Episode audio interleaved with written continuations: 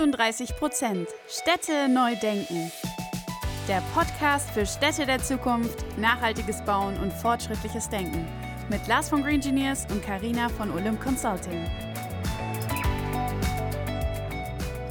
Liebe Freundinnen und Freunde der nachhaltigen Städte von morgen. Und herzlich willkommen zu einer neuen Folge von 38 Prozent Städte neu denken.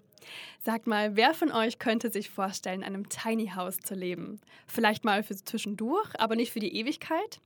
Mit einem modularen Zuhause, das sich flexibel an Gegebenheiten anpasst, wäre das erstmal kein Problem. Aber wie sieht es eigentlich mit der Nachhaltigkeit aus? Über das spannende Konzept sprechen wir mit der Heymo Homes Gründerin Lisa Weisehoff, denn die haben nachhaltige modulare Zuhauses entwickelt. Sie verrät uns in dieser aktuellen Folge, mit wie viel Zeit und Kosten ein solch modernes Zuhause verbunden ist, warum es gegenüber herkömmlichen Tiny House Anbietern deutlich nachhaltiger ist und wie sie den Bedarf in Zukunft einschätzt. Viel Spaß und let's go! Ja, herzlich willkommen, Lisa, heute bei uns im Podcast. Ja, hallo. Herzlich willkommen auch von meiner Seite. Äh, starten wir in die erste Frage rein. Wer bist du eigentlich und was macht Heimo Homes? Ja, ich bin Lisa Weisehoff. Ich bin äh, Mitgründerin und auch Geschäftsführerin von Heimo Homes und wir bauen Häuser.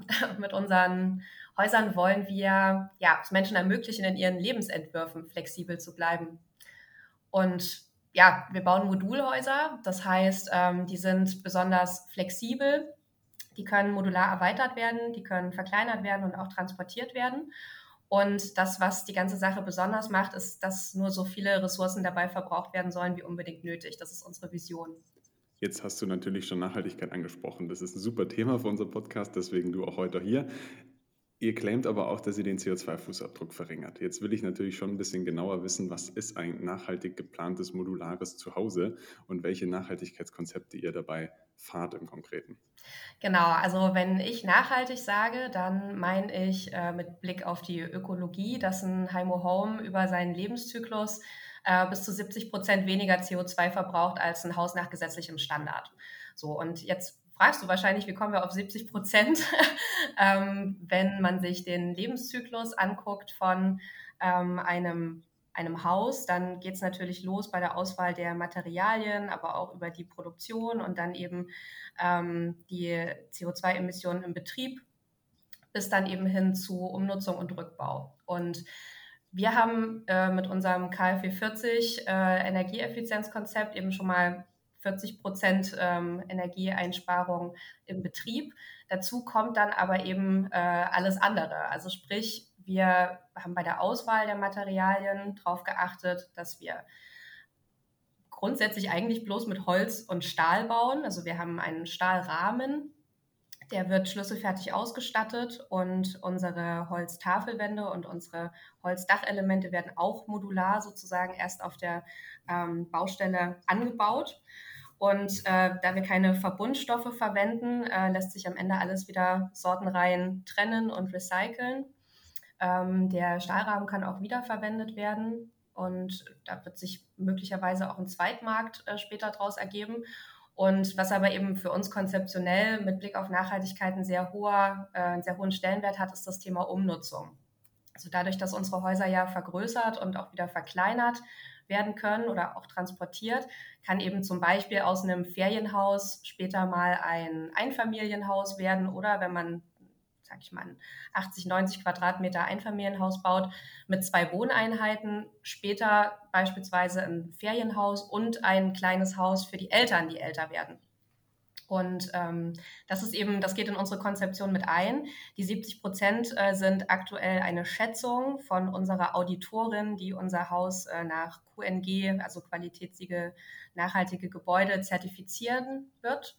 Und das kann ich aber eben deswegen noch nicht mit Nachdruck jetzt sagen, weil die Zertifizierung gerade läuft und erst wenn das Haus fertig gebaut ist, ähm, darf man den Stempel quasi drauf machen. Klingt auf jeden Fall nach einem ganzheitlichen Konzept und auch spannend, dass ihr so auf das Thema Flexibilität quasi eingeht. Denn ja, unser Leben wandelt sich eigentlich laufend und äh, warum nicht das Zuhause auch mit?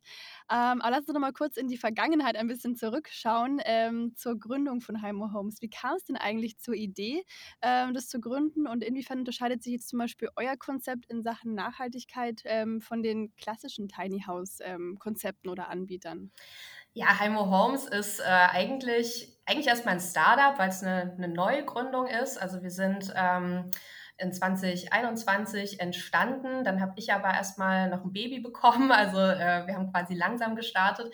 Und wir sind aber auch kein wirklich klassisches Startup mit so einem ganz großen Wachstumsgedanken, sondern eigentlich mehr ein Familienunternehmen. Also ich äh, hatte den, den Use Case. Ich bin Anfang 30, bauen ist mir zu teuer. Ähm, auch nicht nachhaltig genug und auch nicht flexibel, weil mein Gedanke war immer, wenn ich mich jetzt festlege, irgendwo ein Haus zu bauen, dann werde ich dort sesshaft und weiß ja aber nicht, ob ich da die nächsten 10, 15, 20, 30 Jahre leben werde. Und ich wollte mir eben diese Flexibilität erhalten. Und äh, dann war es eben meine Idee, ein Ferienhaus zu bauen in Frankreich. Äh, mein Vater hat eine französische Frau dass ich dann ähm, später vielleicht umnutzen kann, eben zu einem Einfamilienhaus. Und äh, dann, mein Vater ist Bauingenieur, der hat dann gesagt, ja, oh, kleines Haus bauen, da hat er direkt eine Idee, er wollte schon immer modular was machen, weil er den ganzen ja, Stress äh, als Bauingenieur und Bauleiter auf der Baustelle natürlich kennt, mit den ganzen Gewerken, die zu koordinieren sind. Und äh, mein Vater, äh, mein Stiefvater, äh, der kam dann dazu als Spezialist für nachhaltiges Bauen, weil wir das natürlich, weil wir natürlich ein nachhaltiges Konzept machen wollten. Und so ist es jetzt äh, ein Vater, Stiefvater, Familienunternehmen zusammen mit unserem vierten äh, Co-Gründer Tom. Der ist Industriedesigner und der hat quasi die Perspektive des kleinen Hauses eingebracht. Also die beiden anderen, die haben eben immer so Mehrfamilienhäuser, Einfamilienhäuser, Supermärkte und sowas gebaut und äh, hatten dann so ein bisschen ein Thema damit, ein wirklich kleines, äh, konzeptionell in sich funktionierendes Haus äh, zu entwickeln.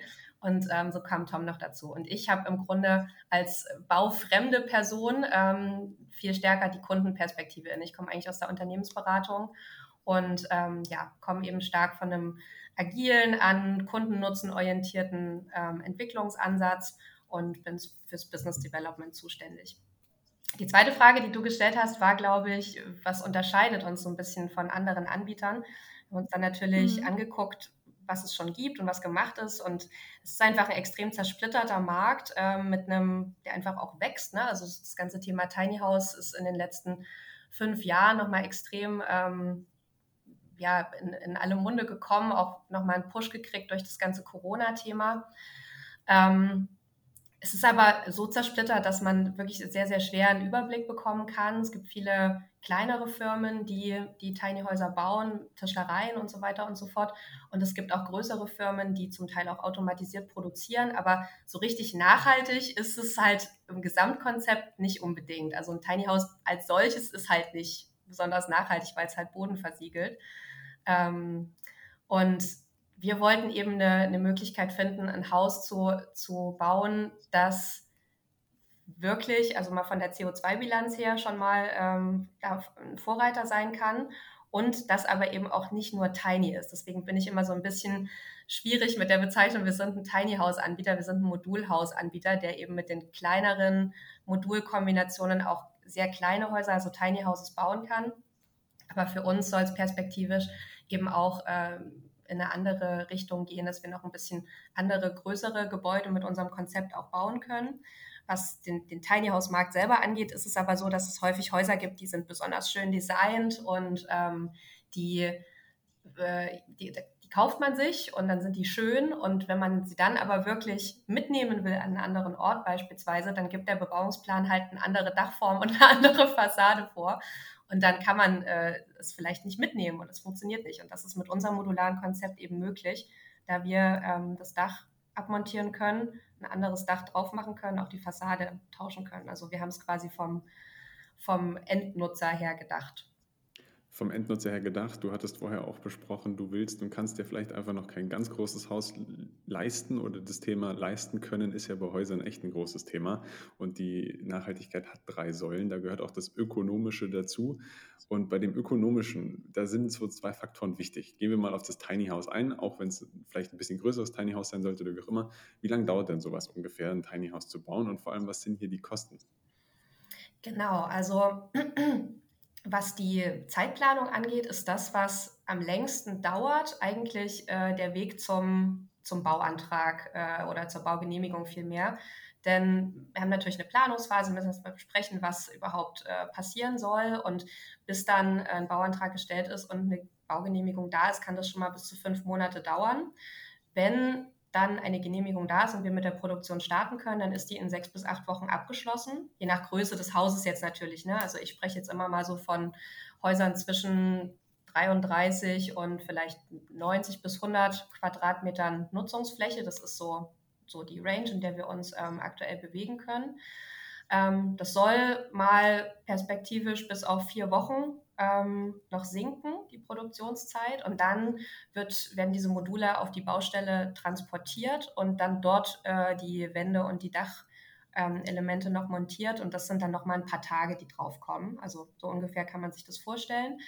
Und die Kosten sind natürlich jetzt gerade mit unserer aktuellen Situation äh, am Rohstoffmarkt so ein bisschen äh, volatil. Ähm, wir liegen jetzt zum, zum Tag heute quasi so bei 3.700 bis 3.800 Euro pro Quadratmeter.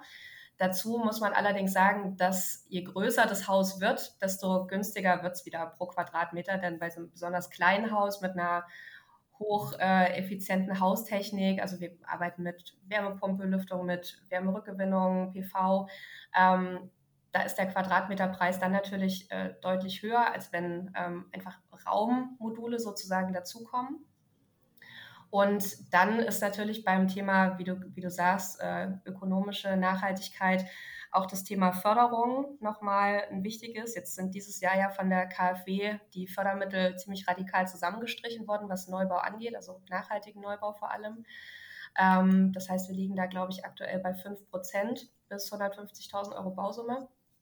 Und jetzt soll es aber ja so sein, dass ab nächstem Jahr ein neues Programm aufgelegt wird ähm, für, äh, weiß nicht, ob es klimaneutraler Neubau heißt oder wie auch immer. Auf jeden Fall soll ein Ressourcenpass kommen und die, die äh, CO2-Bilanz über den Lebenszyklus eben stärker in den Mittelpunkt kommen.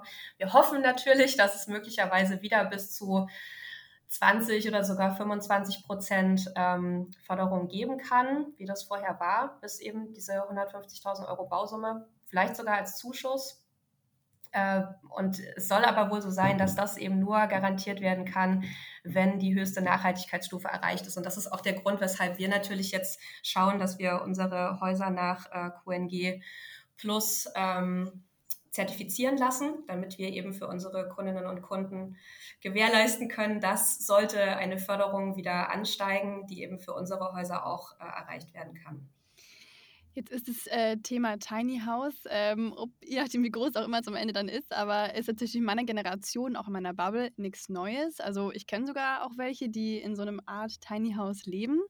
Äh, und trotzdem würde mich mal interessieren, wie groß ihr den Markt oder auch den Bedarf in Zukunft einschätzt. Mhm. Also es gab jetzt 2021 eine erste Studie ähm, eine Tiny House Studie, die sagte wohl, jeder Siebte in Deutschland kann sich vorstellen, in einem Tiny House zu wohnen. Das war so die erste Zahl, die mal gedroppt wurde. Da stand auch drin, dass der Markt wohl knapp äh, 4 Milliarden groß sei. Für uns im Speziellen muss man sich das so vorstellen, wir haben quasi den Tiny House Markt auf der einen Seite, wir haben aber auch den Modulhausmarkt auf der anderen Seite, der ist nochmal ungefähr genauso groß. Wir liegen quasi jetzt in der Überschneidung, also modulare Tiny Häuser und ähm, wenn man aber eben sich vorstellt, dass mit so einem modularen äh, Baukonzept es auch möglich ist, modular größere Gebäude zu bauen, also ich sag mal sowas wie äh, verschiedenste Betreiberkonzepte, Kitas oder Seniorenwohnen, Service Apartments, Coworking Spaces und so weiter. Das muss natürlich auch alles schneller, flexibler und mit weniger CO2-Ausstoß möglich sein. Da wollen wir hin. Ähm, insofern ist, ist der, der Modulhausmarkt eher der, den wir für uns anstreben. Ich glaube, beim Thema Tiny Houses ist es schon so, dass, äh, dass der Bedarf steigen wird, einfach weil das, das große 200, 250 Quadratmeter Einfamilienhaus äh, immer weniger werden wird. Also es gibt, das haben wir jetzt schon auch in unserer äh, eigenen Marktanalyse gemerkt, es gibt auf der einen Seite so die Gen Y, ne, also so die Anfang 30, die jetzt über ein Haus nachdenken und eben überlegen, wie viel Platz brauche ich denn wirklich. Da ist das Thema Flexibilität ähm, eben besonders wichtig. Und es gibt auf der anderen Seite aber eben auch die, die Best Ager sozusagen, also äh, Menschen, die jetzt auch schon ein Stück weit für den Ruhestand vorplanen und ähm, da eben barrierefreie Wohnmöglichkeit suchen, die eben raus wollen aus dem großen Einfamilienhaus, weil die Kinder ausziehen. Ne? Und das muss man eben auch mitdenken als noch eine weitere Zielgruppe. Also ich sehe tatsächlich da einen stärkeren Bedarf auch äh, bei den Städten und Gemeinden ähm, und Kommunen wirklich Grundstücke zur Verfügung zu stellen, um solche Villages ähm, entstehen zu lassen, um da eben auch so einen Community-Gedanken vielleicht auch gerade für ältere Menschen ähm, ein Stück weit voranzutreiben und dafür ein nachhaltiges Tiny House-Konzept zu nutzen, ähm, als jetzt wirklich in die, in die Breite. Jetzt steht auf eurer Webseite auch, dass ihr bis zum Rückbau denkt. Du hattest es eingangs schon erwähnt, ihr habt verschiedene mhm. Rohstoffeinsätze oder Bauteileinsätze oder Materialien, die ihr verwendet. Wo ihr schon mal so weit denkt, nimmt uns noch mal so ein bisschen oder nimmt uns noch mal so ein bisschen mit auf die Reise. Was bedeutet bei euch Circular Economy? Ja, ähm, also Kreislauf, Kreislaufwirtschaft als solche ist natürlich immer ein, ein sehr großer Claim. Äh, wir versuchen unser Möglichstes da uns einfach in die Richtung zu bewegen. Also wir gehen damit einfach möglichst transparent um. Wir haben bei der, bei der Konzeption unseres Hauses und bei der Auswahl der Materialien ähm, stark darauf geachtet, dass wir wirklich alles am Ende wieder sortenrein trennen, ähm, recyceln oder eben wiederverwenden können. Ähm, wir müssen da jetzt gucken, dass wir einfach auch Partner finden, die uns dabei unterstützen. Also da gibt es ja ähm, Concula zum Beispiel, ist ja ein Startup, wo wir ähm, gerne mal ins Gespräch gehen würden. Ähm, wir sind jetzt eben noch nicht bei der, also beim Rückbau angekommen, weil wir es ja jetzt bauen, aber wir haben es natürlich mitgedacht. Wir haben es jetzt äh, vor allem in unser Audit auch mit eingebracht, also für das, für die, ähm, für das Qualität, äh, Qualitätssiegel nachhaltige Gebäude. Da spielt es eben auch eine Rolle. Und ich bin jetzt auch gespannt, äh, wie da wirklich das Ergebnis sein wird, denn wir nutzen natürlich das Audit einerseits, um ähm, zu zeigen, wie weit wir sind, um eben auch zu ermöglichen, für unsere Kundinnen und Kunden ähm, eine Förderung zu bekommen, gegebenenfalls. Aber das ist für uns natürlich auch ein Maßstab, an dem wir uns orientieren können und sehen können, wo wir noch besser werden können. Finde ich total super und genau das ist der Punkt. Ihr baut jetzt, aber ihr denkt halt eben schon bis zum Schluss. Und so muss es auch sein. An Rückbau muss man schon denken, wenn man baut. Ähm, was sind denn noch so für weitere Steps bei Heimo Homes geplant? Ja, also jetzt äh, wird erstmal im Oktober unser Musterhaus fertig, das ja auch zertifiziert wird. Wir haben dann ähm, so ein paar erste Bauprojekte in, in Planung. Das sind sozusagen, wie ich schon sagte, also kleine, kleine Häuser zwischen 33 und äh, 90 Quadratmeter Nutzungsfläche. Die werden in Manufakturen unserer eigenen Produktion in Grimma bei Leipzig äh, gebaut. Und darüber hinaus äh, gucken wir natürlich, dass wir unsere Prozesse ähm, verbessern. Also natürlich einmal in der, in der, Manufaktur, dass wir da einfach auch die Bauzeit noch ein bisschen runterbekommen, ähm, dass wir, je nachdem, was beim Audit rauskommt, äh, bestimmte, bestimmte ja, Entscheidungen einfach nochmal verbessern können und dass wir unseren Bauprozess, wo es möglich ist, digitalisieren ähm, um dann eben in einem weiteren Schritt darüber nachzudenken, welche Teile wir automatisieren können. Also wir gucken da auch, dass wir ähm, in der Zusammenarbeit kommen mit der HTWK in Leipzig, also mit einer Fachhochschule, die auch sehr umtriebige ähm, und engagierte Professoren hat, die sich mit Holzbau beschäftigen.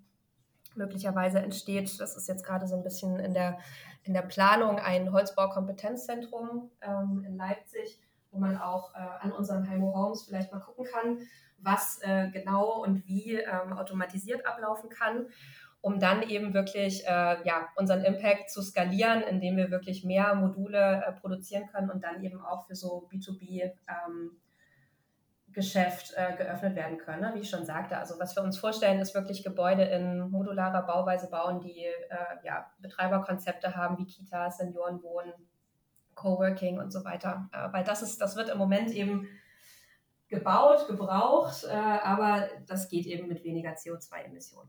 Ich finde die Ansätze super, super spannend und schön zu hören, dass ihr da auch so fortschrittlich und innovativ denkt. Wir sind jetzt aber schon bei der letzten Frage angekommen und wie die meisten es auch schon wissen, es geht natürlich wieder darum, wie stellst du dir die Stadt 2035 vor und vielleicht gehst du sogar darauf ein, ob in der Stadt 2035 Tiny Häuser eine Rolle spielen können. Ja, also mm, die Stadt 2035 wird, glaube ich, nicht vollgepflastert sein mit Tiny Houses. ich denke, die werden dort eher eine untergeordnete Rolle spielen. Was ich mir vorstellen kann, ähm, ist vielleicht bei der Verdichtung von Baulücken, die ja doch manchmal entstehen, also die besonders schmal sind oder besonders komisch geschnitten, sage ich mal. Ähm, da könnte man sicherlich gerade mit einer modularen Bauweise ein bisschen was machen. Äh, was man ja auch immer mal wieder hört, ist äh, Verdichtung auf Supermarktdächern und Co. Da müsste man halt gucken, ähm, wie das auf der äh, Fundamentenseite aussieht. Und wie tragfähig die Dächer wirklich sind. Also hat mein Vater auch schon gesagt, äh, auf jedem Supermarkt geht es mit Sicherheit nicht. Davon hat er genug gebaut. Ähm, aber das könnte sicherlich was sein, was man, äh, was man überlegen kann. Ich denke, das Thema Tiny Houses ist eher wirklich ein Thema auf dem Land ähm, für Villages statt großer Eigenheime.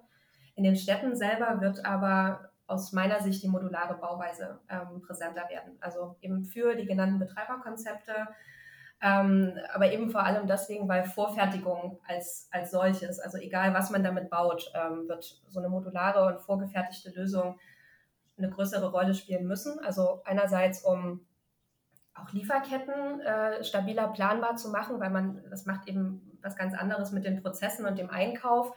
Man kann eine Qualität ganz anders sichern, man kann äh, schneller verfügbare und flexiblere Lösungen kreieren.